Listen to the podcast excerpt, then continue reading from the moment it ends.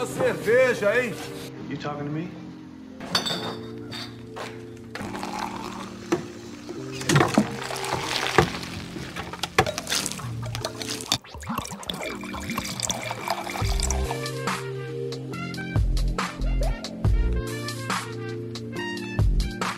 Dor de cabeça, enjoo, vontade de morrer.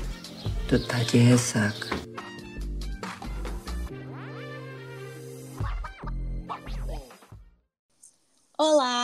Bem-vindos ao primeiro episódio do Cine Bar. Eu sou a Ana. E eu sou a Juliana e nós somos as criadoras desse novo podcast sobre cinema. Somos mulheres que adoram cinema e adoram beber uma cerveja ou qualquer outra bebida também. Apreciadoras de um bom drink, eu diria. E nós nos conhecemos durante a pandemia no curso de cinema da UF. Sim, amizade pandêmica, galera, é possível. É possível? E, bom, a gente se reunia para beber e conversar sobre filmes, séries, qualquer coisa que a gente tivesse assistido e outras coisas também. E aí a gente percebeu que esses nossos encontros poderiam dar um bom podcast. A gente espera que sim, né, minha amiga? Vai dar, vai dar. E vai durar bastante tempo. Bom, eu gostaria de começar pedindo para quem estiver assistindo o nosso podcast hoje, no dia 11 do 6, que faça uma foto com a sua bebidinha, pode ser sua cerveja, seu drink, o que for da sua escolha, e marca o nosso arroba lá, Cinebar Podcast, ou a nossa tag CinebarPod, para a gente poder acompanhar vocês. Hoje eu tô bebendo uma Mistel. E eu estou bebendo uma Colorado Lager, teor alcoólico 4.5. E bom, sempre bom lembrar, se você tiver menos de 18 anos, não beba. Se beber, não dirija. E se for beber, beba com moderação. Que não é o nosso caso. é sim o nosso caso. Hoje, hoje estamos bebendo sem moderação. Tá bom, fale por você. Eu estou muito moderada hoje. A Ana é a pessoa comedida do nosso podcast, tá? Tirando quando eu bebo vinho, mas tudo bem. Sou muito comedida. Vamos ao nosso filme do primeiro episódio. Eu queria pontuar só que o nosso podcast é produzido inteiramente por mulheres, como se pode ver, é óbvio. E a gente vai falar sobre a estreia de uma mulher cineasta. Ou seja, a melhor forma de estrear. Uma jovem mulher cineasta, estreante, assim como nós. E vamos falar sobre sexualidade feminina. Questões de gênero vão fervilhar nesse episódio. Então, nós escolhemos o filme Shiva Baby. Ele estreou na MUBI hoje. E a MUBI, para quem não conhece, é uma plataforma de streaming, assim como Netflix, Prime Video, etc.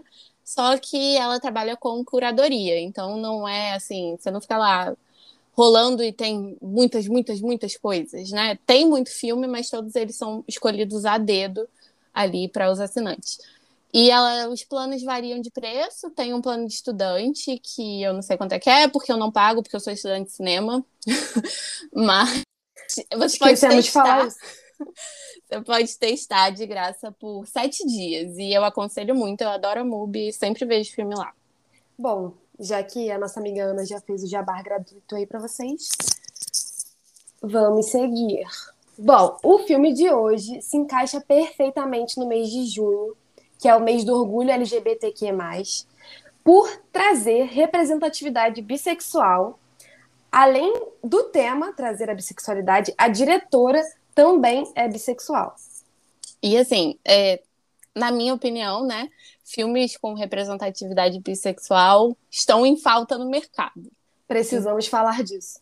Então eu já vejo, já fico feliz. Já dou assim, já passou de três estrelas, entendeu? É isso. Precisamos falar de bissexualidade, galera. Um assunto polêmico que eu acho que a gente precisa entender melhor, né? Contando aqui que talvez a gente possa ter um público meio conservador de repente. Então, vamos ficar atento aí que bissexualidade não é indecisão, tá? Então, vamos lá. Importante lembrar, importante lembrar. Bom, então vamos à sinopse do filme. Vou ler a sinopse que está no MUBI. A universitária Daniele se depara com uma série de encontros constrangedores em uma Shiva, um período de luto do judaísmo. Na presença de parentes autoritários, ela fica amedrontada pelo aparecimento de uma ex-namorada e de seu sugar daddy secreto, que chega inesperadamente com sua esposa e bebê. Bom, é, para quem não sabe, né, sei lá, sugar daddy é um termo aí que vem do sugaring, que é uma comunidade que são basicamente mulheres, às vezes homens também, né? Varia aí.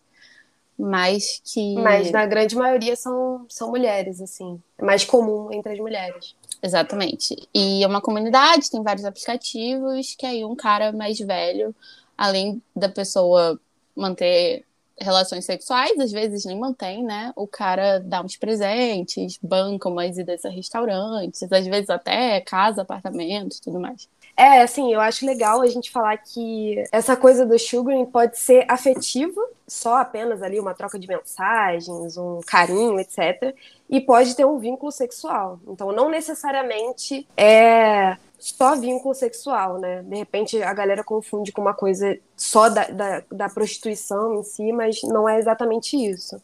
Exatamente. Bom, no, nos Estados Unidos, assim, né, é muito comum você ter jovens universitárias nessas comunidades, assim. Então, e o filme parte daí, né? Ela é uma jovem universitária que tá na comunidade do sugaring. Sim. A gente vê muito isso também, né? Acho que ficou bastante em voga essa coisa do, do sugar daddy, muito meme na internet, muita coisa é, brincando com isso. Então, acho que ficou mais popular, né, na sociedade esses termos. Então, a galera já conhece mais.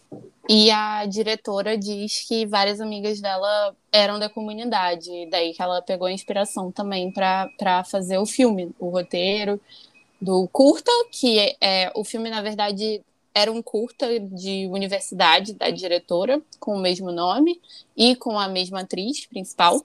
E aí ela acabou fazendo o longa desse curta. Mas assim, aumentou bastante. Tem muitos personagens que não aparecem no curta que aparecem no longa. Bom, tem várias diferenças que a gente vai falar também, mas é importante lembrar. E o curta está disponível de graça no Vimeo. Sim, eu acho importante falar também que a diretora em si, né, ela não era praticante, mas como a Ana já falou, ela se baseou nas relações que ela ouvia das amigas, nas experiências e nos depoimentos. E além da comunidade do Sugaring, a gente tem a comunidade judaica, que a diretora, ela cresceu na comunidade judaica. Eu não lembro de ler se ela ainda é praticante do judaísmo, mas, assim, é parte dela, né? Ela cresceu ali, os pais são e tudo mais. E uma dica que sempre dão para diretores estreantes é você fazer um filme sobre algo que você conhece. E ela conhece o judaísmo. Então, o filme se passa num Shiva, que é o período ali de luto, né? Como tá na sinopse. E eu não sou especialista em judaísmo, então não vou poder falar muito sobre isso. Eu também não, lamento, galera. É algo que ela conhece muito bem e a gente vê ali bem retratado. É interessante pensar nisso, de que ela fez um filme sobre uma coisa que ela conhecia bem. Eu acho que assim, fica nítido que a personagem ela não tem uma intimidade. Por mais que ela faça parte desse universo, ela não tem uma intimidade com essa religião, né? Ela tá ali meio focada com aqueles valores, aqueles dogmas ali naquela situação. Sobre essa questão da sexualidade que a gente estava falando, que eu acho interessante marcar aqui, é que a diretora disse em entrevista no Mulher no Cinema que muitas vezes nós mulheres ligamos a autoestima à nossa sexualidade por vezes é como um superpoder. E é basicamente isso que a gente estava falando da, da descrição da personagem, né? Mas também descobrimos que esse poder não dura para sempre e não pode resolver tudo. E para mim isso é fantástico, assim, isso resume toda a participação da personagem, assim, ela descobrindo que aquela aquela autoestima, aquele empoderamento que ela tem a partir da profissão não resolve todas as situações da vida dela. Sim, e é isso, é quando você esbarra na pessoa errada no lugar errado, né? Você tá lá, família, não sei o quê, e de repente chega aquela pessoa que você nunca imaginou que fosse chegar naquele ambiente E ela chega e você perde o chão, porque não faz sentido nenhum aquela pessoa ali, né? Então, e ela não esbarra só em uma, ela esbarra em duas. E, então, É aquele famoso almoço de família, né? Que você vai encontrar alguém que você não quer encontrar. Você tá num ambiente ali que você mal sabe, às vezes, quem é o aniversariante, e você acaba encontrando umas pessoas meio desagradáveis. Basicamente, isso resume toda a sensação ali do longa, né? Olha, e eu que tenho terror de almoço em família, eu ficava assim, nervosíssima, entendeu? Eu tava sentindo a ansiedade da personagem, porque para mim é isso. Eu acho que é um dos meus maiores medos, entendeu? Você pisa no lugar e aí, caraca, o que, que essa pessoa tá fazendo aqui, gente? Eu vou embora agora. Sem Não, com certeza. Tem, tem uma parte que ela pergunta pra mãe de quem é o enterro, e isso já me remeteu assim, eu chegando, no... mãe, quem é fulana? Quem é tia fulana? Tipo assim, que você não faz noção mesmo do que, que tá acontecendo ali, você só foi, né, designada aquela função graças às, aos valores familiares que você tem que cumprir ali, né? Querendo ou não, mal ou bem, às vezes a gente tem que fazer. Não, e tem várias cenas, assim, que ela tá meio que no- ouvindo a conversa dos outros, né? Porque é isso que a gente faz em reunião de família, na maioria das vezes. Você fica ali meio quietinha e tá sua mãe e sua tia, e você não tá nem prestando atenção. De repente, sua mãe te pega pelo braço e fala: Vem aqui que eu vou te levar ali pra cumprimentar talzinho. Você fala: Não, mãe, não quero, não, mãe, dá licença. O pior é quando falam de você. Porque isso acontece no filme. Quando falam da sua personalidade, do que, que você tá trabalhando, por que, que você tá tão magra, ou por que, que você tá tão gorda, é, você não come, essa menina não se alimenta. Enfim, toda aquela coisa que começa a girar em torno de você e você já fica desesperada. Quando eu vejo esse filme, me remete a essa situação. Não tem como não ficar nervosa com essa personagem. Não tem como. Todo mundo já passou por uma situação dessa na família e sabe como que é desconfortável. Você sente o desespero da personagem. É, outra coisa do filme que faz ele ser cada vez mais tenso é a trilha sonora. Ela não tá presente em todos os momentos, ela tá presente em alguns momentos muito específicos, mas que quando ela tá lá, que parece um, um violino meio quebrado, assim, né? É um negócio que vai dando uma sensação de que vai acontecer um crime, porque parece trilha sonora de filme de terror. E além da, da trilha sonora ser uma trilha sonora acelerada, com esse violino, como você está falando aí, né? Com alguma coisa sempre muito meio arranhada, né? Um, um instrumento meio arranhado. Além disso, a câmera ela assume uma movimentação que assim te passa uma sensação muito de, de aflição mesmo, de ansiedade, porque ela às vezes é muito curta, né? E ela se, acaba se movimentando muito e traz essa ideia dela estar tá aprisionada ali nesse evento, nessa casa.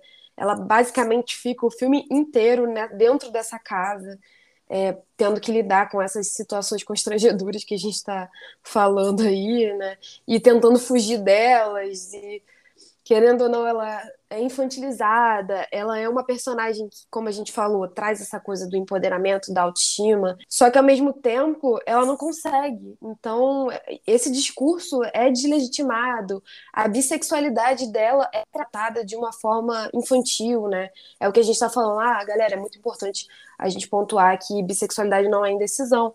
Mas o curta meio que traz essa coisa da, da família ali, né? Ser conservadora e ver isso nela, né? Uma menina que, pô, tá dando uma batida de cabeça aí em relação ao emprego, e eles acham que ela é babysitter, mas ela não é. Então, tem toda uma, uma questão aí por trás também. É, não, e essa relação dela com a, com a ex, né, digamos assim, que a mãe trata como assim, sem gracinhas com a Maia. Você não vai cometer nada que as pessoas vão ficar falando por trás da gente, entendeu?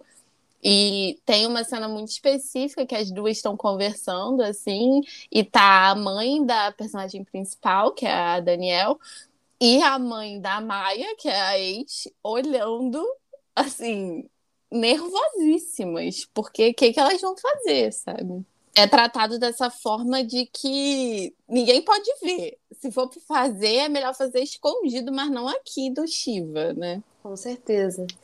E assim, essa cena que você está descrevendo, ela é, ela é totalmente desconfortável, né? Porque ela tá ali meio que virada numa posição muito exposta, né? E aí todo mundo já tenso com elas duas, elas não podem muito se aproximar. E fica essa situação. É, mas a Maia já bebeu um pouco, já tá mais tocando nela, né? Querendo falar, mas assim. Porque o primeiro encontro delas é mais tenso. Mas aí, ao longo do filme, vai ficando um pouco menos tenso. Até que ocorre uma coisa que é um spoiler, que a gente não vai falar agora. E aí fica tenso de novo, né? É, sim, gente. É bom a gente pontuar isso aqui né? Porque o nosso podcast vai ser dividido em duas partes. A parte com spoiler e a parte sem spoiler. Se o spoiler tá na sinopse, a culpa não é minha. Bom, pela descrição aí que a gente fez, dá para ver que o filme é um thriller psicológico. E a própria diretora fala que se inspirou em alguns filmes que são thrillers thriller suspense, né, gente? Pelo amor de Deus, não vou ficar aqui usando palavra em inglês. É um suspense psicológico e ela se inspirou em alguns filmes que são suspense psicológicos. Por exemplo, o Cisne Negro, do Darren Aronofsky, né? Que quando você assiste o Shiva Baby pode parecer uma inspiração meio nada a ver, assim, mas que tem certas semelhanças. Vou passar para Juliana porque ela viu Cisne Negro recentemente, review. Eu acho que a semelhança tá nessa coisa da tensão, né, do filme. Essa coisa que, que a tensão concentra muito na, na personagem principal ali, né? e como essas, essas aflições vão cercando ali a personagem. O fato de ser uma, uma protagonista mulher também, né? Esse conforto, assim como no, no Shiva Baby, está muito presente na trilha sonora a trilha sonora de Cisne Negro também traz essa tensão, né? Essa coisa que te deixa ali nervoso, é, que te deixa até um pouco angustiado, porque no Shiva Baby é isso, a gente fica muito, muito angustiado, né? A gente quer que ela saia daquela situação a qualquer momento, a gente quer que ela tenha uma solução para aquilo que ela está vivendo a gente espera que ela dê uma resposta e, e, e, não tem isso. Então, no Cisne Negro também acho que você fica contagiado ali pela, pelas dificuldades que aquela personagem encontra, mesmo que seja em contexto diferente, é, isso pode ser compartilhado, assim, elas encontram dificuldades e muitas das coisas são relacionadas a, a elas mesmas, né? São dilemas que e contradições que estão dentro delas mesmas, assim, brigas internas que elas travam. É, eu acho que esse diálogo é bem importante de da gente falar aqui. Sim, com certeza. E um outro filme que ela traz como referência sempre é o Krisha, que é um filme do Trey Edward Schultz eu acho que é a estreia dele como cineasta. Ele fez alguns outros filmes já. E também fez igual ao Shiva Baby, era um curta universitário que virou um longa. E esse eu que assisti. Eu confesso que eu gostei mais de Shiva Baby do que do Christian, mas eu entendo de onde vem a relação, que é ele se passa em um lugar, basicamente, na casa do, da família durante uma ação de graças e também é muito sobre um ambiente confortável lá para o diretor, porque fala um pouco sobre a questão da família dele. E ele é bem tenso, mas eu senti que no longa, ele em alguns momentos ele perde a atenção. O curto é melhor para mim do, do que o longa do Christian mas eu percebo que a inspiração vem não é tanto da trilha sonora, porque a trilha sonora tem várias músicas, meio que um jazz, um blues e tudo, mas mais de se passar em um lugar e de ser uma reunião de família. Mas assim, vários filmes são assim também. E é exatamente o contrário do que a gente vê com o Shiva Baby, né? Porque o Shiva Baby, o curta, na verdade, ele não traz essa tensão. Ele é muito mais. Ele traz até a situação ali, algumas questões que a gente está falando são muito similares, mas ele não traz essa tensão, igual o longa. É, o curta do Shiva Baby, ele é. para mim, ele é mais fraco, assim. Eu acho que tanto a a atriz, a Rachel Zenott, eu acho que ela ainda não estava tão confortável como atriz. Então tem alguns momentos em que ela não tá tão bem. E que o filme em si, ele conta ali uma história que é ok, mas que no longa, como ela conseguiu desenvolver melhor, e trilha sonora e tudo, ficou muito bom. Diferente do curto. O filme eu acho bem melhor. É, eu acho que é essa questão temporal que você traz mesmo, de no longo ela conseguir desenvolver mais, é, de também focar muito na, na, atuação da personagem, que é incrível, né? A atriz faz uma atuação incrível nesse filme. Sim, a Rachel Zenott também é uma jovem atriz, né? E que tá muito bem, tanto no longa quanto no curta, ela trabalha muito bem, assim, eu até prefiro ela no longa, eu, eu senti ela mais segura de si, né, ali atuando, mas achei uma revelação, assim, para mim pode ter muito mais filmes aí com Rachel Zenott e eu vou ficar feliz. Pra mim também, achei incrível. Gostei muito aí desse, desse surgimento. É uma, e ela, isso que você falou é muito importante, né? Do empoderamento, né? Da autoestima que ela traz no longa, que no curto não fica tão evidente como no longa. No longa, isso tá, tá muito mais é, em foque ali, muito melhor desenvolvido também. Eu indico por, vários, por várias categorias, pela atuação, pela, pelo enredo, pela trilha sonora também, tudo. Filme, eu gosto de filme que me traz sensações, né? Que me gera um desconforto, assim, que me gera alguma, alguma emoção corpórea mesmo. E esse filme é muito isso. Então, é, em relação ao curta, como eu vi primeiro o longa, né, e depois o curta, eu já fui com muita expectativa do longa. E aí o curta meio que dá uma mornada, assim, na situação. A, a atriz continua sendo uma boa atriz, mas eu acho que é, ela não tem tanto tempo para desenvolver tão bem quanto no longa como a gente já tinha falado no começo também, os personagens mudam e eu acho que isso faz diferença também, porque a gente traz um grande elenco no longa né, de, de personagens muito importantes. É, e nessa coisa do desconforto que você falou, de filmes que trazem sensações e insights e em críticas especializadas, óbvio que veio a comparação com os Joias Brutas. Muito bom esse filme. Não aceito criticarem o Adam Sandler nesse filme.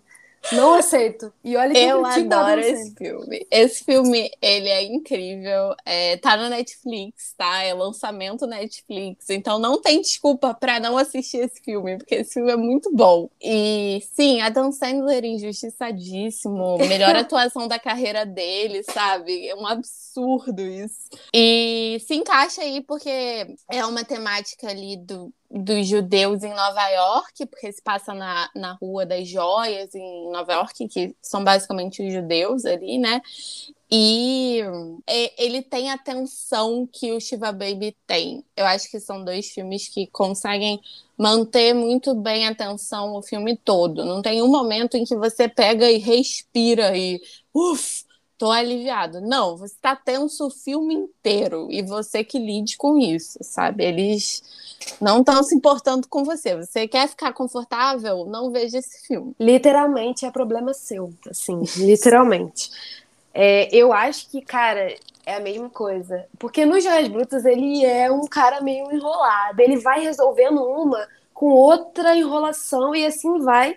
E é a mesma sensação, assim, em propostas diferentes que a gente tem com Shiva Baby, que ela, a gente fica, meu Deus, ela tem que sair dali, por que, que, ela não sai dali e simplesmente vai embora? A gente sabe que ela não pode ir embora, porque senão vai acabar o filme. A gente sabe que a ideia é que ela fique e a gente que se ferre ficando desconfortável. É isso aí. Porque, assim, do começo ao fim, eu não consegui respirar com esse filme. E, basicamente, Joias Brutas é a mesma coisa. A cena que ele tá no carro, todas essa, a cena da joalheria, todas essas cenas em ambientes muito fechados, que você fica ali meio claustrofóbico junto com o personagem é basicamente a mesma tensão, assim, se você parar pra pensar. É isso, assim, a, a, grande diferença é que realmente o, o Joias Brutas já é, eu acho que o quarto longa ou o terceiro, que é uma dupla de irmãos, que eu não vou lembrar o nome deles agora, e o Shiva Baby é o primeiro filme, né? E aí, nesse lance de ser o primeiro filme e conseguir manter uma tensão do início ao fim, eu penso em Corra, sempre porque eu acho que é isso. É muito difícil você ter um diretor que faça um primeiro filme e consiga fazer de uma forma tão perfeita desse jeito, né? De manter uma atenção, de ter um roteiro muito bom, com falas muito boas, falas marcantes, né? E que os atores sejam bons também, né? Porque você pode ter tudo isso e a atuação ser ruim. Então, tem várias coisas que contribuem.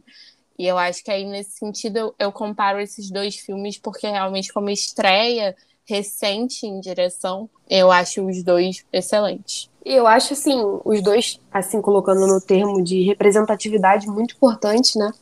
Corra é um filme incrível, assim, pra gente, a gente se baseando no Shiva Baby, é um filme também que traz essa coisa da tensão do começo ao fim. A atuação, como a Ana já falou, é impecável. E é um filme que te, também te traz muita aflição ali para aqueles momentos que você também fica torcendo para aquele personagem sair daquela situação toda. E é isso, né? Acho que hoje estamos bem de estreantes, assim como a nossa estreia.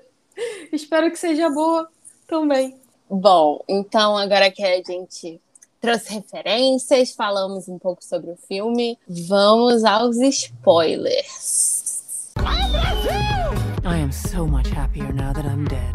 Marcelina, você vem pra casa agora, não ataca minha deslitimia.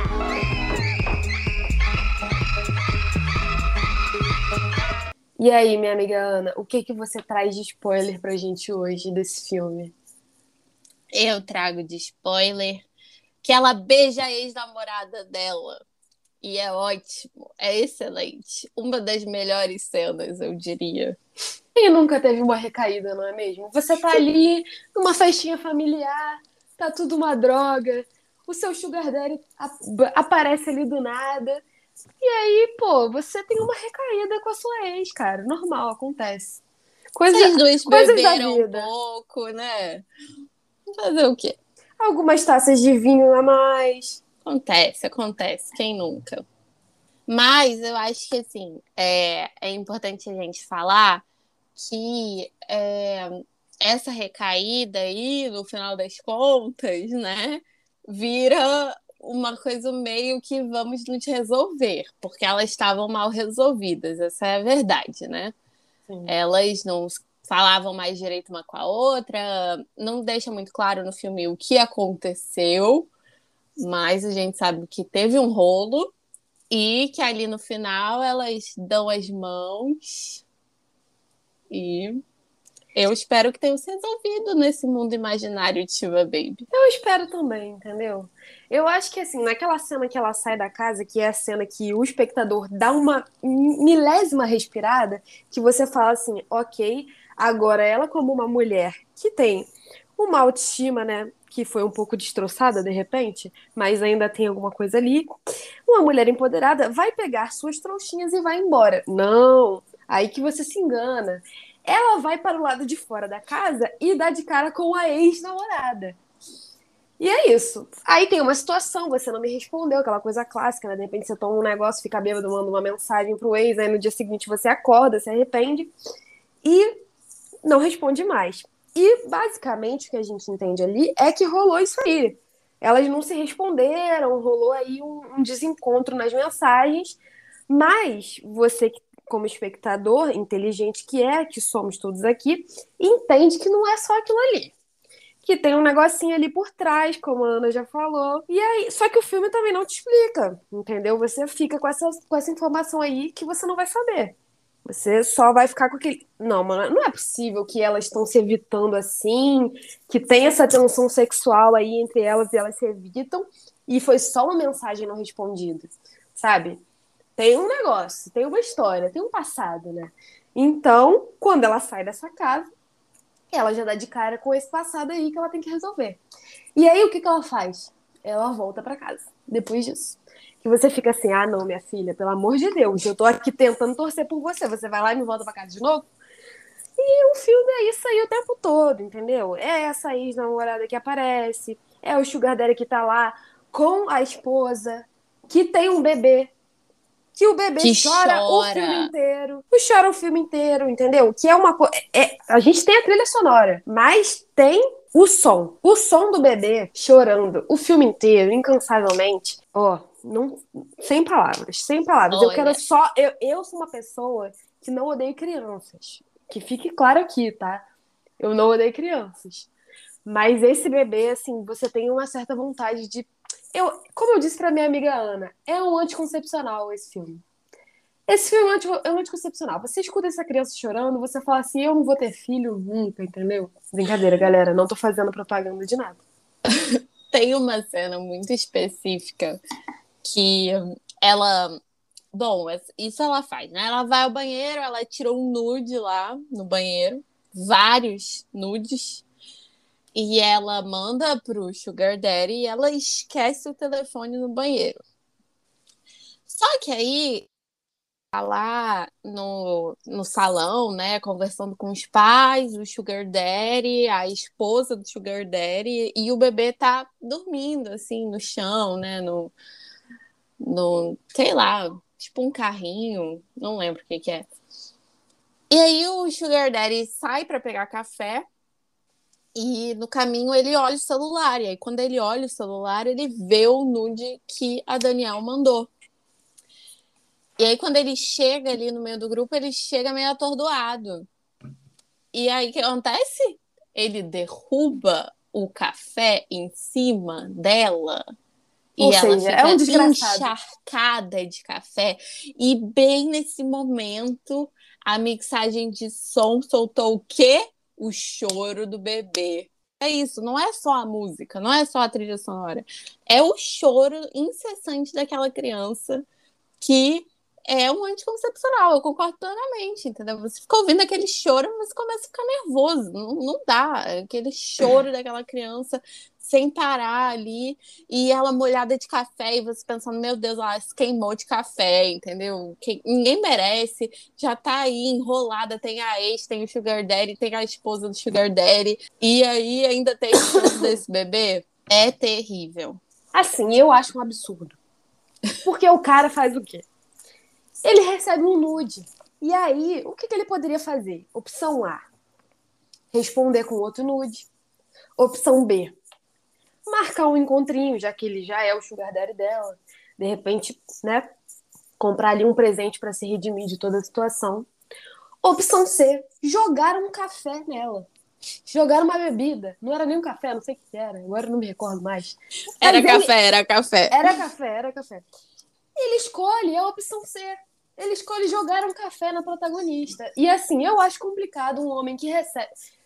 Assim, eu não gosto de pontuar esse sentimento anti-hétero, mas eu acho complicado um homem que recebe um nude ali, né?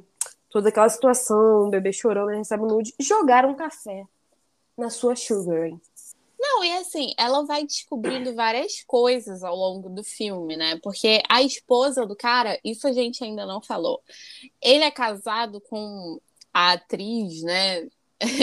Uma atriz muito bonita, eu acho, assim, que se chama Diana Agron. E ela, para quem viu, né? Ela era a líder de torcida loira de Glee. Ela fez outros filmes depois de Glee, mas eu não lembro. Para mim, ela sempre vai ser isso, e é isso aí. E ela é uma empresária. Ela tem três empresas, ela banca o cara. E aí a protagonista do filme, ela vai descobrindo isso, que na verdade o cara paga ela e dá os presentes para ela com o dinheiro que a mulher dá para ele. Então ela tá sendo bancada pela esposa do cara, não é nem pelo cara, entendeu? Eu acho que o maior desconforto dela é descobrir isso. Porque o que, que você espera de um sugar daddy? Que ele seja um cara rico que vá bancar lá, né, os seus presentes, o que tudo que essa posição proporciona. E não, ela descobre que quem banca toda essa situação é a mulher, pra piorar. E a mulher também descobre. Mas realmente não tem como não pensar em Glee quando a gente vê a personagem. Eu acho difícil, assim, eu não gosto de reduzir o artista a um trabalho. Mas tem coisas que marcam, entendeu? Não tem como. A gente vai fazer o quê? Infelizmente, ela, ela sim, faz uma boa atuação ali no Shiva Baby, mas a gente olha pra ela e apenas recorda ali de uma líder de torcida. Exatamente. Mas, por exemplo, a, a ex-namorada da Daniel no filme fala assim: ela é uma das mulheres mais bonitas que eu já vi. Quero ser ela quando eu crescer. Então ela tá ali, entendeu? Sendo muito bem tratada em Shiva Baby. mas é impossível não lembrar que ela é a líder de torcida de Glee. É porque ela é a famosa Barbie, né? Ela faz Ela uma é. personagem de Barbie ali, né? Já vem dessa coisa de líder de torcida, de Glee e tudo mais, que também já, já corresponde a todo essa, esse estereótipo, né? E aí ela chega ali, faz uma mulher branca, loira, rica, enfim, ela corresponde a todas essas, essas ideias que a gente já tinha dela, então realmente não tem como não falar disso. Uma das minhas cenas preferidas, assim, é aquela última cena do pai colocando todo mundo pra dentro daquele carro. Esse pai, assim, todo mundo tem um pai sem noção? Não sei. Algumas pessoas têm. Eu, por exemplo, tenho um pai sem noção. Você tem um pai sem noção, Ana? A gente tem um pai sem noção. Tem uma Só- cena desse filme que me lembrou muito meu pai, que é quando o pai perde o celular. E aí ele vira pra ela e fala: Daniele, liga pro meu celular, eu perdi meu celular, eu não sei onde está meu celular. E aí é quando ela descobre que ela deixou o celular lá no banheiro, né? E aí ele fala: Não, tudo bem, vou falar com a sua mãe. E aí ele vai falar com a mãe dela, e aí a mãe dela faz o quê? Liga pro celular dele. E aonde estava o celular dele? Estava com ele o tempo todo. Isso aí é uma coisa que me ofende, entendeu? Que eu, que eu não posso comentar, porque eu sou a pessoa que faz isso. Eu sou a pessoa que perde o celular, enfim, todas essas coisas. Mas a figura do pai sem noção é uma figura muito comum. Não é todo mundo que tem, mas boa parte da população tem um pai sem noção. E isso a gente vê na última cena. Fala aí pra gente, Ana, como é que é essa figura desse pai sem noção? Bom, primeiro que eles foram com a minivan deles lá, né, pra, pra o Shiva. E aí, quando vai todo mundo indo embora, não sei o quê, o pai vai falando: vai pedir um Uber? Não pede um Uber, não, vem cá, a gente tá com a minivan, cabe todo mundo. Aí vai, né? Por exemplo, quem vai? Vai uma senhorinha que não tinha como ir embora, já tava indo embora com eles.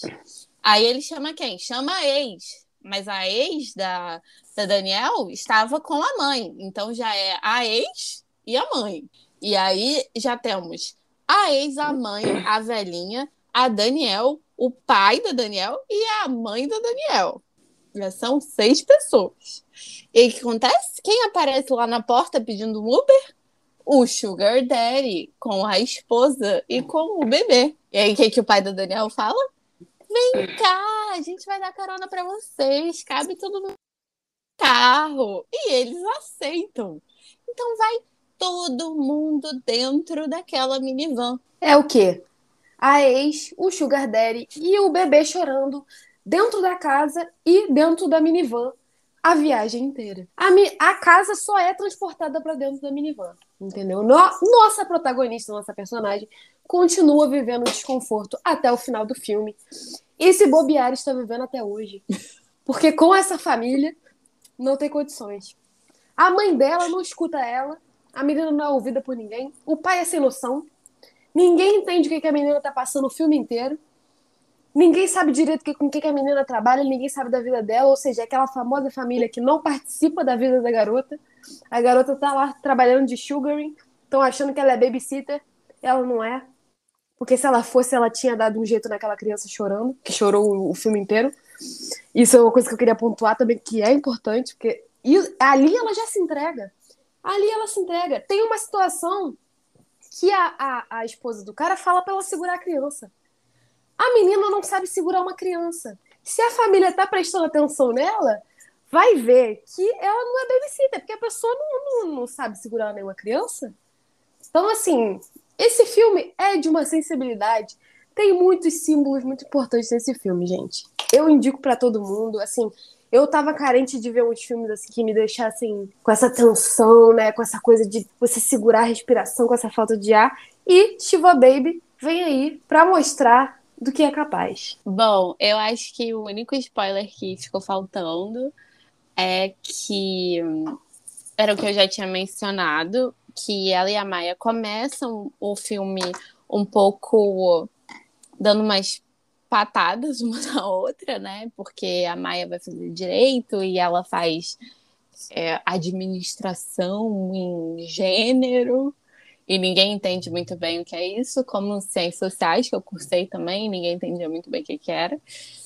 E hum, Só que aí tem esse momento em que elas saem da casa e elas acabam se beijando, e aí elas têm uma discussão: ah, você não me responde, não sei o quê, mas elas acabam voltando para casa, ok. Só que chega um momento em que a Maia vai ao banheiro e, como a gente falou, a Daniel esqueceu o celular dela no banheiro. E a Maia acha o celular e o celular está desbloqueado. E Maia vê para quem Daniel mandou o nude para o Sugar Daddy, que estava lá.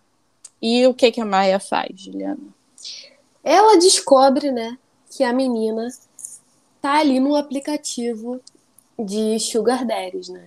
Então ela fica meio emputecida com essa situação. E aí até porque ela não esperava, né? Eu acho que assim, ela tinha essa coisa da impressão de que, ah, tudo bem, ela não cursa direito dessas profissões renomadas, ela faz um negócio esquisito, mas, mas daí a descobrir que a menina é uma sugar foi uma, uma pequena decepção ali para ela, né? Foi um desconforto descobrir que ela estava se colocando naquela situação. O que eu acho importante pontuar disso aí, além desse spoiler aí desse dessa briga que é gerada também por essa circunstância, é que a menina, né, a Daniele, ela trabalha com isso, mas ela não precisa, assim, fica claro que ela não é uma pessoa que precisa financeiramente trabalhar é, sendo uma sugar.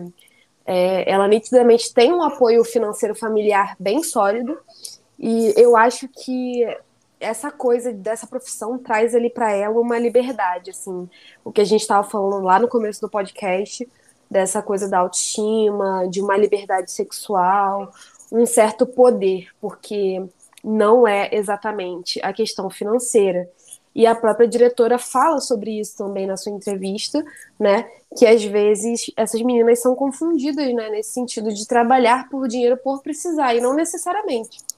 Não necessariamente. Sim, ela diz também que era o único jeito que ela ia conseguir contar essa história, né? Se não fosse é, uma necessidade financeira da protagonista, e sim algo que ela fazia para se sentir um pouco mais livre e pela autoestima dela em si, né? Porque era o único jeito que ela, ela conseguia enxergar direito, assim, porque não fazia parte da vida dela o fazer isso por dinheiro, que muitas pessoas fazem, mas Provavelmente não as amigas dela também na faculdade, né? É, eu acho que ela quis trazer também uma questão que muito a gente justifica, né, essas posições, né, essas profissões que sejam, a partir da questão financeira. E aí ela quis mostrar um lado dessas meninas que trabalham com isso e que não necessariamente precisam de dinheiro. E ela quis trazer isso de uma forma, né, mais é, alegre, sem esse julgamento moral,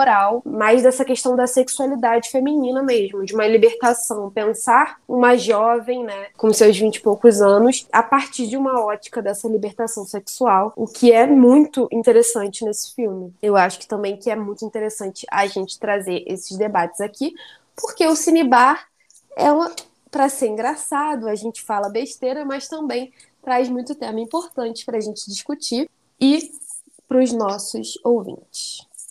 Sim, e o que eu acho interessante é algo que a gente até estava falando essa semana, de que, por exemplo, o fato dela ser bissexual não é o ponto principal do filme, sabe? Nada. Não tem essas questões, elas são muito mais. É, você reflete sobre isso, né? Você pensa sobre isso, você assiste, você tá ali, né? Você não assiste como se você estivesse assistindo qualquer coisa, você assiste, você tá vendo ali um filme que te faz pensar sobre várias, vários assuntos. Mas ele não está debatendo isso com você ativamente, sabe? Eu acho isso importante de você mostrar a vida de uma pessoa, entendeu? É um momento ali, dura, sei lá, duas horas na vida de uma pessoa em que ela não tá sofrendo LGBTfobia de uma forma bizarra na rua, não sei o quê. Não, é a vida dela, sabe? quem nunca sofreu aí com os pais, a mãe que fala não vai ficar de gracinha, não sei o quê, sabe? Então são assuntos que o filme levanta, mas sem ser de uma forma é, trazendo situações muito agressivas, sabe? Que eu acho importante também a gente trazer como um debate mais cotidiano do que de formas tão agressivas como a gente vê normalmente também. É, eu acho assim que cada filme tem a sua importância, né? Se você pensar em filmes que é, trazem ali uma bandeira escancarada e o tema principal é esse, ele tem uma relevância. No caso do Shiva Baby, a intenção ali da diretora, né, e de todo o enredo, não é falar sobre a bissexualidade da personagem.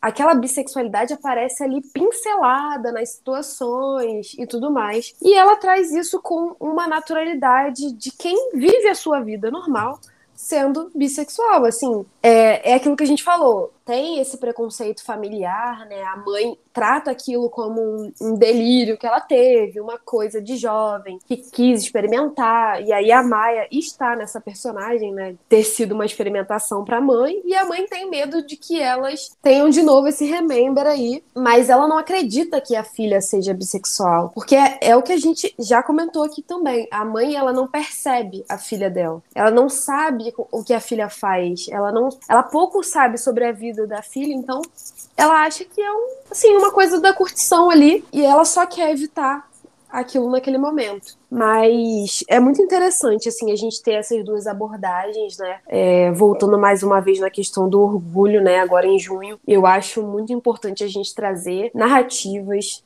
de representatividade, sejam das diferentes formas. Vamos falar disso né, com naturalidade, com alegria, em alguns momentos de sofrimento, que essas pessoas são pessoas que estão constantemente lutando, né? São pessoas que, querendo ou não, a vida delas é uma bandeira. Elas poderiam, elas gostariam, né, de viver naturalmente, sem, sem serem discriminadas, poder ter seus gostos e, e, e, seus prazeres e sua liberdade sexual, viver eles é, de forma é, natural, mas a gente sabe que a sociedade não permite e por muitos momentos levantar essa bandeira é uma questão muito importante. Então, assim, eu gosto muito da forma como Shiva Baby traz isso, mas também gosto muito das outras formas. Assim, acho que é muito importante a gente trazer isso nas narrativas e, e falar sobre isso. Sim, com certeza é.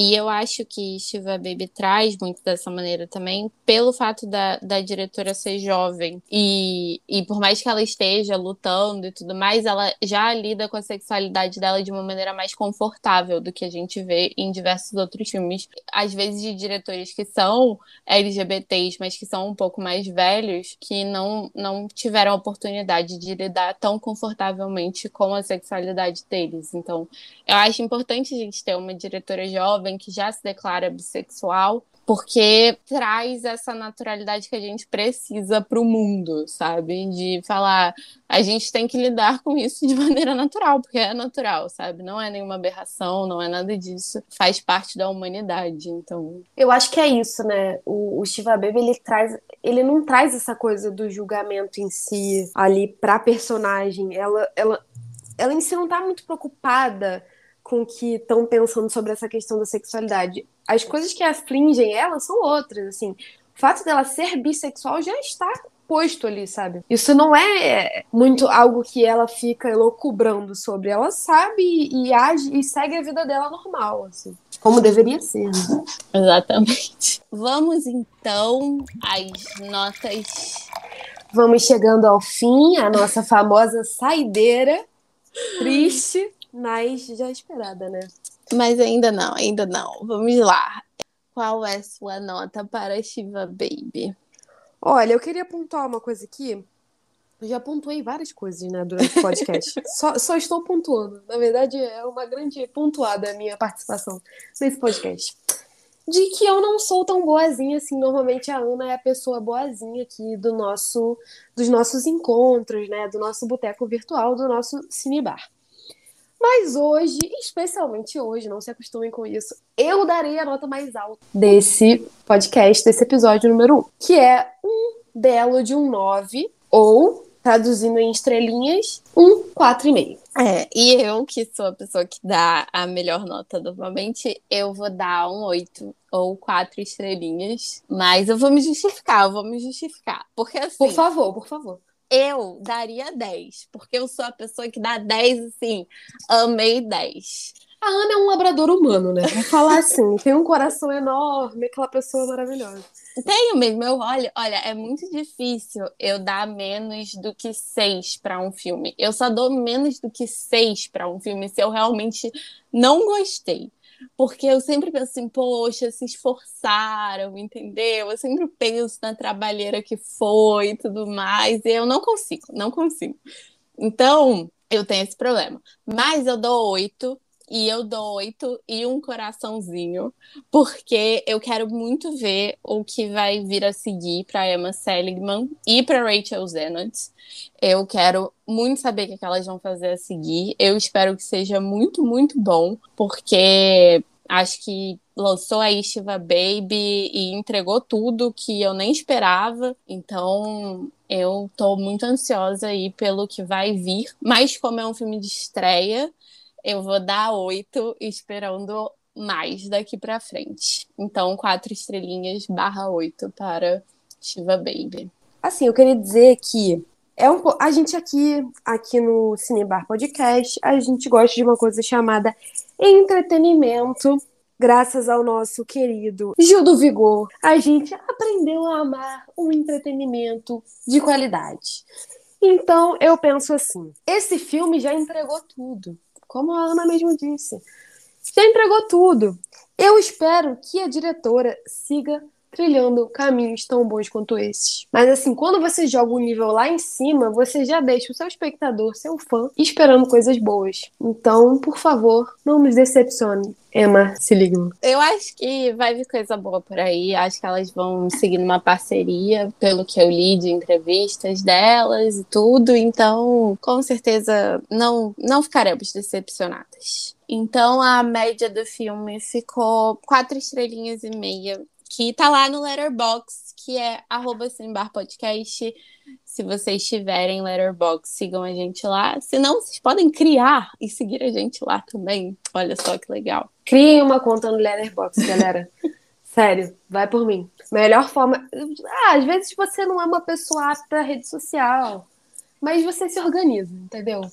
A Ana, por exemplo, é uma pessoa que ela dá a vida no Letterbox dela. Eu já não sou tanto essa pessoa, entendeu? Eu tô ali para me organizar. Eu aprendi que chega uma certa idade da vida que a gente não lembra mais de tudo. Então, o Letterboxd vem para te ajudar. Ele é uma memória aí virtual para você lembrar dos filmes maravilhosos que você assiste, os não tão maravilhosos e os medianos, e fazer seus comentários. Então, segue, se criar um perfil, segue a gente lá. E quem já tem, por favor, segue a gente lá, Cinebar Podcast. Vamos e para vamos a, a nossa Fala. criação, a nossa não é nota, mas a, a, nós criamos o seguinte: a gente vai falar para vocês o teor alcoólico dos filmes ou séries que nós criticarmos aqui. Rufem no... os tambores. que é a melhor parte do podcast, para mim, porque é a parte da nossa autoria, entendeu? De nossa autoria, essa parte. Então vamos lá a parte do teor alcoólico, que equivale ao nível alcoólico que esse filme nos entregou. Não é o que estamos entregando para vocês, tá? Porque isso aí é uma coisa que fica à parte. E aí, minha amiga Ana, qual foi o nível de teor alcoólico que Shiva Baby nos entregou nesse dia de hoje? Olha, antes de falar aí o número, é preciso dizer que bebem majoritariamente vinho. E também aqueles copinhos plástico tradicionais dos Estados Unidos, né? Que tem alguma bebida alcoólica que a gente não sabe qual é. Mas a protagonista vira taças de vinho no meio do filme. Pega uma taça de vinho e vira, entendeu? É, é uma loucura. A mãe até dá uma bronca, né? Você tá aí bebendo vinho como uma maluca. Então, e a Maia, nossa querida Maia, fica bem alta, digamos assim, ao longo do filme. Então, nós decidimos um teor alcoólico de 68,5%. Muito bom. Que, era um, que é um nível muito bom porque a gente espera aqui no nosso podcast. E a gente espera filmes que nos entreguem acima de 60%, de 60% pelo menos, né? E gostaria de pontuar que eu queria dizer, eu queria terminar dizendo que a pessoa que passa uma situação dessa, de cara, sóbria, não está bem. Então eu estou com nossa personagem Daniele, estou a favor dela, porque eu acho que é sim. Uma situação constrangedora dessa, você tem que tomar uma boa beritinha, entendeu? É o mínimo. É o mínimo que você faz para conseguir sobreviver a parente chato, a ex-namorada que aparece, ao pai sem noção, ao possível sugar daddy se você for uma sugar. Se você for uma sugar que estiver ouvindo aqui a gente, conte aí, comenta aí embaixo. Qual foi a situação mais constrangedora que você passou? Qual foi o teor alcoólico usado para sair dessa situação? Entendeu? Então é isso. Agora com a Ana, os lançamentos da semana, por favor. Bom, então, vou falar aí de alguns lançamentos que eu acho que vale a pena para vocês assistirem. Nós temos Lupin, parte 2 na Netflix. É uma série com o Omar Sy, que é um ator que eu gosto muito. Ele fez aquele filme Os Intocáveis. E tá lançando a parte 2. A primeira parte terminou ali de uma forma que a gente não sabia o que ia acontecer, então vale a pena. É, lançou também o primeiro episódio de Loki no Disney Plus, para quem é de super-heróis, né? Vai que tem alguém aí que gosta. É, temos Mami, de um diretor que nós dois gostamos muito, chamado Xavier Dolan, no Cine Sesc Play. É de graça, vale muito a pena, é um filmaço. E também de graça no YouTube do CPC UMES, nós temos Solares, do diretor russo Andrei Tarkovsky. Filmaço. Filmaço, e... galera. Para quem tá vacinado, né, pode ir ao cinema, ou para quem é irresponsável e quer ir ao cinema, tem Aquamovie, é um filme brasileiro do Lírio Ferreira com a Alessandra Negrini, e um filme que eu particularmente acho muito chato, mas que os estadunidenses gostam muito, se chama First Cow, a primeira vaca da América, da Kelly Richard. E está aí nos cinemas. Para quem quiser ver, eu particularmente não gosto. Mas. É ser democrático, né? Porque aqui também a gente fala de coisa boa, mas fala de coisa ruim, porque vocês podem gostar de coisa ruim também, galera. É isso aí. E eu, assim, aconselho ninguém a ir no cinema, vamos ficar em casa, a vacina tá chegando aí, tudo dando certo, eu acho que não, né? Porque o Bolsonaro que tá no poder, mas a gente tem que torcer pela gente, né? Então, se puder esperar, fique em casa, não vá no cinema agora. Vê os outros, as outras indicações que tem aí para ver no conforto da sua casa. E é isso, Exatamente. só que eu tinha para comentar. Então, galera, estamos aqui na parte mais triste do podcast. A saideira. Saideira oficial. E, bom, a gente espera que vocês tenham gostado aí desse primeiro episódio. Talvez tenha sido meio caótico, mas a vida é assim, a vida é caótica. Shiva Baby é caótico, entendeu? Então, estamos aí. E a gente tem que lembrar vocês que os episódios são quinzenais, porque nós não temos tempo suficiente para fazer episódios toda semana, mas quinzenal a gente entrega, né, Juliana? A gente vai tentar, minha amiga. A gente vai tentar entregar quinzenal. É, porque é isso, a gente é comprometido com o entretenimento dos nossos ouvintes. E o que eu tenho para dizer é, por favor, sigam a nossa, o nosso Instagram, né? O nosso arroba Cinebar Podcast. Acompanhe a gente lá no Spotify, tudo dando certo. Esse podcast vai para o, Spotify amanhã, até as 19 horas. E é isso, nos despedimos aqui. Agradecemos você, ouvinte, e é, reitero o que nossa amiga Ana falou aqui, que a vida é um caos, né? Então vamos aceitar, pegar uma boa cerveja e ouvir o podcast. Obrigada. Até o próximo Cinebar, galera.